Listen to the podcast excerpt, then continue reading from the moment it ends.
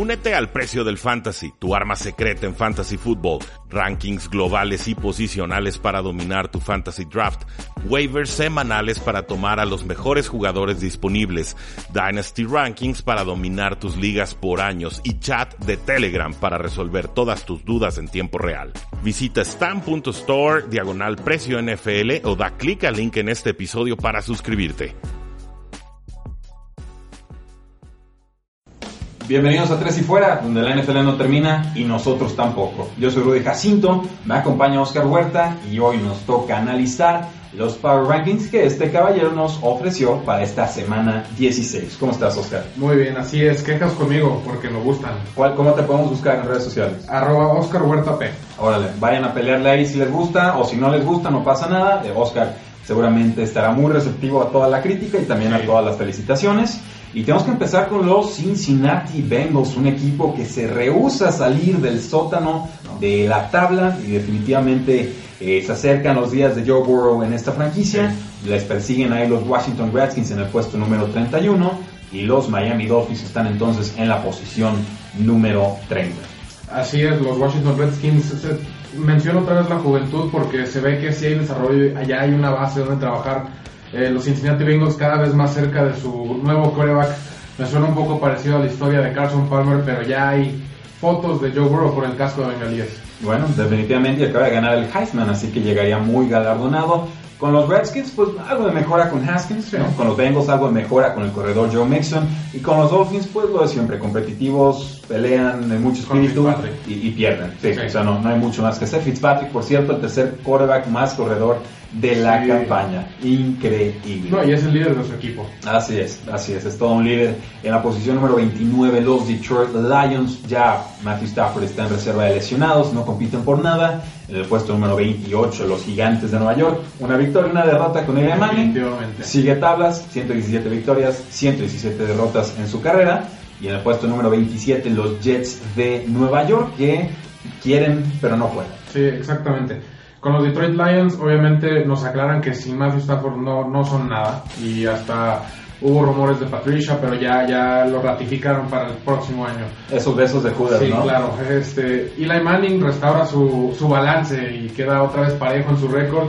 Y los Jets, como dices, quieren, quieren, tienen flashazos, Robbie Anderson de repente, pero no, nomás no, y creo que la limitante empieza a ser Adam Gaze. Eh, sí, y, hay una tendencia muy clara. Sale Brian Tannehill del mandato de Adam Gaze y explota para bien. Sí. Devonta Parker se sale del mandato de Adam Gaze y explota eh, para bien. Kenyan Drake, el corredor de los Dolphins, cambiado a los Arizona Cardinals, explota eh, para bien. Llega LeBron Bell y tiene la peor temporada de su carrera, ¿no? Para alguien que se dice mente ofensiva, pues no, no está muy positivo el balance ahí. En el puesto número 26 tenemos a Los Ángeles Chargers, muy penosa la actuación de Philip Rivers esta última semana. Yo creo que ya es momento de probar a Troy Taylor y darle las gracias a Felipe. En el puesto número 25 tenemos a los Denver Broncos, que aterrizada le pusieron al novato Drew Lock los Kansas City Chiefs. Y en el puesto número 24 los Arizona Cardinals, que siguen corriendo con Kyler Murray, que va para novato del año. Y este juego terrestre con Kenyan Drake, que esté reconocible.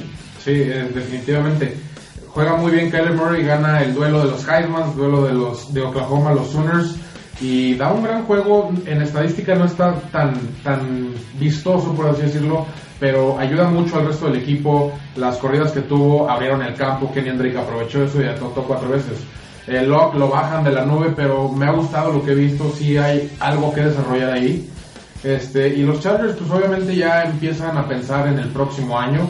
Y bueno, en realidad todos los equipos del 20 para atrás me atrevo a decir que ya quieren que sea el próximo año. Sí, que se acabe esta fatídica temporada. En el puesto número 23 tenemos a los Atlanta Falcons que solo le pegan a los grandes. Es, a eso se dedican los Falcons. Todos los demás no importa, perdemos, pero a los grandes, a los favoritos de la NFC, a eso sí los vamos a tumbar. En el puesto número 22, las Panteras de Carolina, que por fin, por fin, por fin, deciden que la época de la era de Carl Allen ha terminado y van a probar entonces con el novato Bill Greer. No sé si sea mejor o peor, lo que sí sé es que teníamos que probarlo antes de que acabara la temporada. Y en el puesto número 21, unos Osos de Chicago que se atrevieron a luchar en Lambeau Field, pero, sí, pero no. eh, esa última jugada, reflejo de los Osos de Chicago. Ya merito y nada más no.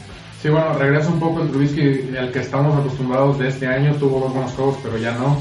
Eh, Kyle Allen cava su propia tumba y regala varios balones que hacen que Will Greer debute la próxima semana y los Falcons pues, se dedican a eso, se dedican a ofensivas explosivas y le pegan a su coach antiguo. Sí, ojo con los Falcons, el liniero Lindstrom ya, ya volvió a este novato, había estado siempre muchas semanas y le ha ayudado muchísimo a la ofensiva con todo y la pérdida de Calvin Ridley. Quizás el plan de juego deba de ser 20 targets todas las semanas a Julio Jones, no Sí, veo por qué no. Definitivamente, porque le está funcionando. Vaya que sí. En el puesto número 20 tenemos a los Cleveland Browns. Estos Cleveland Browns que están muy disfuncionales, no saben ni para dónde van. Los Jacksonville Jaguars en el puesto número 19 que acaban de despedir a su vicepresidente de operaciones de fútbol, Tom Coughlin.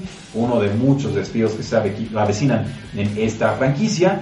Y en el puesto número 18 unos Indianapolis Colts a quienes las lesiones ya no les permiten competir en plenitud. Sí, no, los Colts ya fueron muchos obstáculos, ya tienen que empezar a pensar un plan sólido al futuro porque obviamente lo de Andrew Locke los agarró de sorpresa y acabaron la temporada como pudieron. Plan a futuro significa no a Jacoby Brissett. Pues el, el contrato fue de dos años, cabe mencionar. Entonces creo Este que... fue extensión. Sí, Pero controlan dos años más. Dos años más, este. Exactamente. Eh, hay que evaluar si en realidad es tu pieza más importante, tu coreback bajo centro, porque evidentemente le faltaron ciertas armas. Eh, los Jacksonville Jaguars obviamente va a haber limpia ahí. Y los Cleveland Browns empiezan a decir que ya que nos vamos a quedar todos, o el Beckham salió hoy a decir que vamos a arreglar esto, vamos a saber qué es lo que pasa. Y ratifican también a Freddy Kitchens. Así es, yo no estoy tan seguro de que Freddy Kitchens continúe. ¿eh? Yo Hay- tampoco. Hay que ver cómo termina la, la temporada, pero sí le han dado ese voto de confianza que, yo insisto, es una especie de beso de, de Judas Sí. eh, a, final de campaña. En el puesto número 17 tenemos unos Tampa Bay Buccaneers muy voluntariosos, siguen perdiendo receptores, a Mike Evans, perdieron ya a Chris Godwin, perdieron también ahí a Scotty Miller, un novato que está causando algo de ruido, y entonces explota Rashad Perriman y con eso le pareciera alcanzarles. En el puesto 16 las Águilas de Filadelfia, todavía con posibilidades de postemporada, juego clave contra los Vaqueros de Dallas esta semana, Sí. y en el puesto número 15 los Pittsburgh Steelers, que ya dudan de su quarterback Devlin Hodges, era cuestión de tiempo, está administrando Sí. partidos, pero aquí sí lo, lo desarmaron por completo. Sí, así que los Buccaneers parece que le pueden ganar a todos 45-42. Creo que ahorita Arians entiende la situación del equipo y es lo- a lo que le está apuntando. Y funciona de repente, obviamente James Winston regala el balón a veces.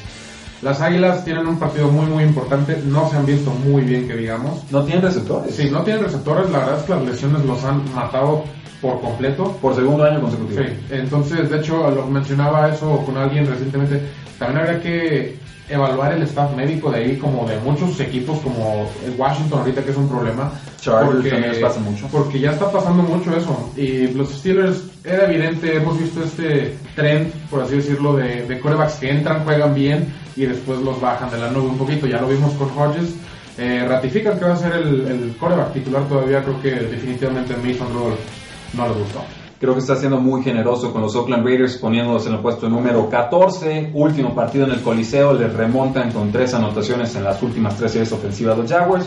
Y la, la despedida fue muy amarga. Creo que Steelers es el mejor equipo, creo que Philadelphia es el mejor equipo, creo que Tampa Bay les despegaría. Eh, los Colts ahí ya me generan un poquito más de duda y ni se diga Jacksonville que tienes en el 19 y, y les alcanzó ahí para, para remontarles, pero eh, entiendo por qué, ¿no? Hay algunas cosas Sí, que Jack- funcionan Jack- al ataque. Jacksonville fue cayendo a lo largo de las últimas cinco semanas que fue perdiendo. Y Oakland al revés, fue subiendo y ya empieza ahora el descenso de Oakland.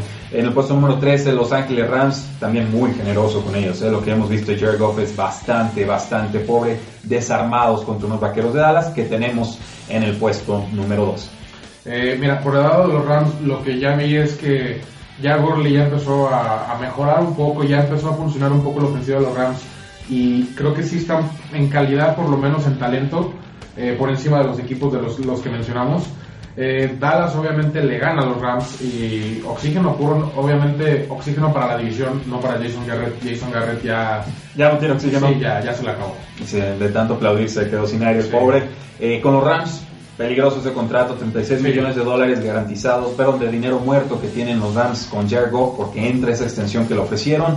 Eh, El creo, beneficio de la duda. Creo que van a darle Este salida a Brandon Cooks porque Sí. no ha podido jugar en condiciones. Creo que van a enfatizar más las, el doble alas cerradas. Ya vimos que Tyler Kick y Gerald Everett pueden producir por separado y a utilizar a Todd todo lo que puedan. Sí, tratar de invertirle también en esa línea ofensiva que se ha visto dañada después del Pero, año pasado. pero invertirle con qué, no haber dinero, ya se gastaron sus picks de draft en, en Jalen Ramsey. Entonces tienes que hacer un buen pick en, en rondas tardías y tratar de jugarle ahí digo, también si parten caminos con Brandon Cooks, ahí puede abrirse un poco. Algo de dinero.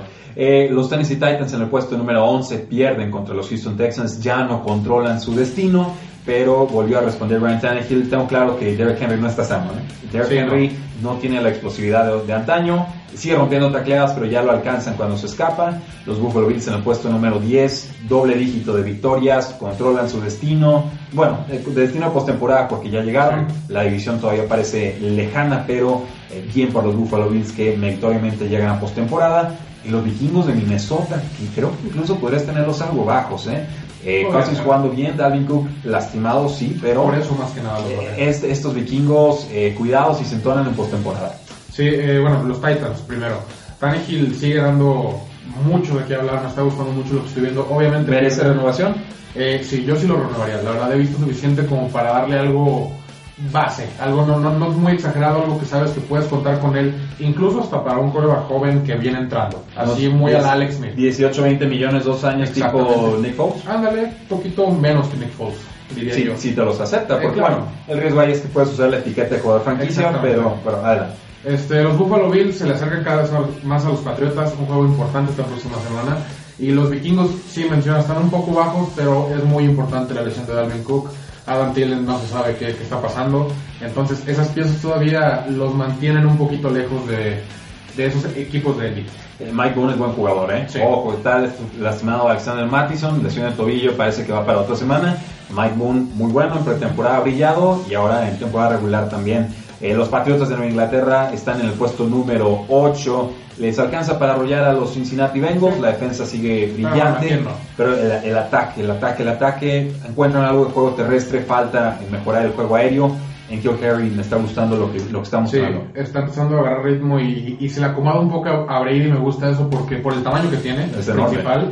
Entonces, Brady es muy bueno para esos, esos pases a- al, al hombro de afuera, a lugares difíciles para un corner alcanzar. Con anticipación, así es. El puesto número 7, los Kansas City Chiefs se están entonando también, la secundaria está funcionando, no hay juego terrestre y eso es lo que me preocupa Sí. con, con Kansas City. Y en el puesto número 6, los Houston Texans que le ganan a los Tennessee Titans, que controlan su destino, que con Deshaun Watson inspirado le pueden pegar a cualquiera, pero que son tan inconsistentes, Oscar. Sí, definitivamente. Eh, los, los Texans le ganan a un partido de los Titans importantísimo que en papel se así como que ah, un partido de esa división clásico, Mm. a lo que estamos acostumbrados a esa división.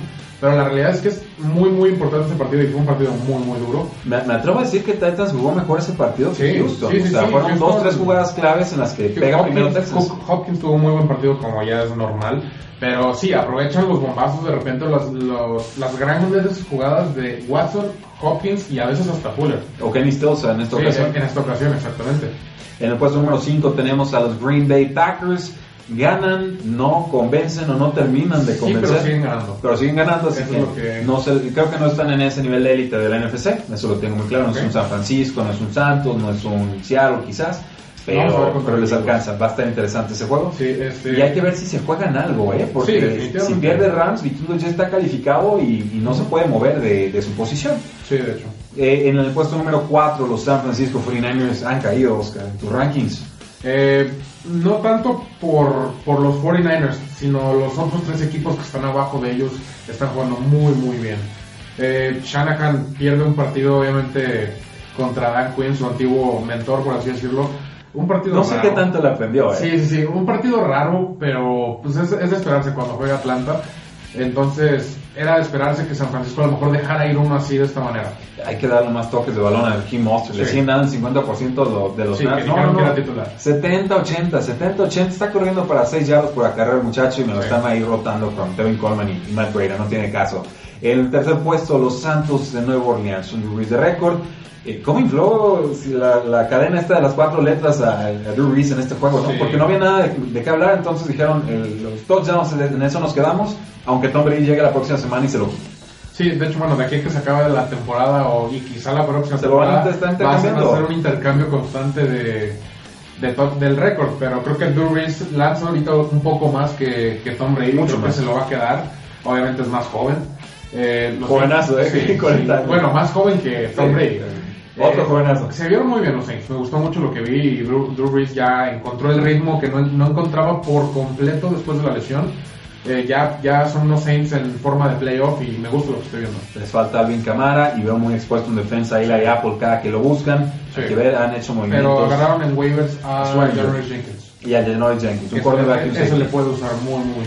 Sí, un regalito que le llega ahí a los Santos tarde en la temporada. En segunda posición tienes a los Seattle Seahawks que parece controlan el destino de la NFC eh, Oeste, pero todavía queda pendiente. Sí, de la NFC en general, pero todavía está pendiente un 49ers contra Sí, Seahawks. ese partido va a estar muy bueno, es el último. Y acuérdense cómo estuvo el anterior. Sí, eh, un partidazo que nos espera. También esta semana tienen dos duelos divisionales importantes. Eh, Seattle recibe a Arizona y San Francisco recibe a Rams. Ojo ahí porque se puede mostrar moviendo, pero sí, definitivamente Seattle controla el destino de la división. Y qué increíble pensar que San Francisco va a ser wildcard. Eh, Sí, o sea, se juega todo o nada en estas próximas dos semanas. Y por supuesto, en la primera posición tienes a los Baltimore Ravens. Claro. 5 touchdowns, 23 intentos de pase para Lamar Jackson, el MVP ya cantadísimo, la defensa está respondiendo. Eh, más que presumírmelos, Oscar, dime, ¿cuál es el punto débil de estos Baltimore Ravens de haberlo? Eh, tienes que contener a Lamar Jackson. Obviamente necesitas una línea, un front seven en general muy ágil de entrada. Muy ágil y que sea bueno en espacios abiertos. Eh, necesitas linebackers como Devin Bush, de ese estilo, que, se- que logran pasar de un lado del campo al otro rapidísimo porque tienes que ajustarte. Eh, es difícil mantener a Lamar Jackson con un QB spy que es un linebacker en el centro plantado cuidándolo porque hemos visto que sabe lanzar y obviamente el tener un hombre menos cuidándolo libera el perímetro.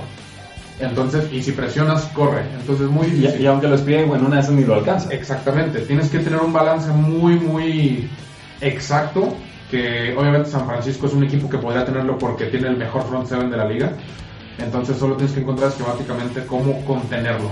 Bueno, ahí lo tienen, damas y caballeros, los Power Rankings de 3 y fuera para esta semana 16. ¿Están de acuerdo o no están de acuerdo? Háganoslo saber en la casilla de comentarios o si nos están escuchando en formato de podcast, pues que por supuesto en redes sociales, en Facebook, en Twitter, en Instagram y en YouTube, porque la NFL no termina y nosotros tampoco. 3 y fuera.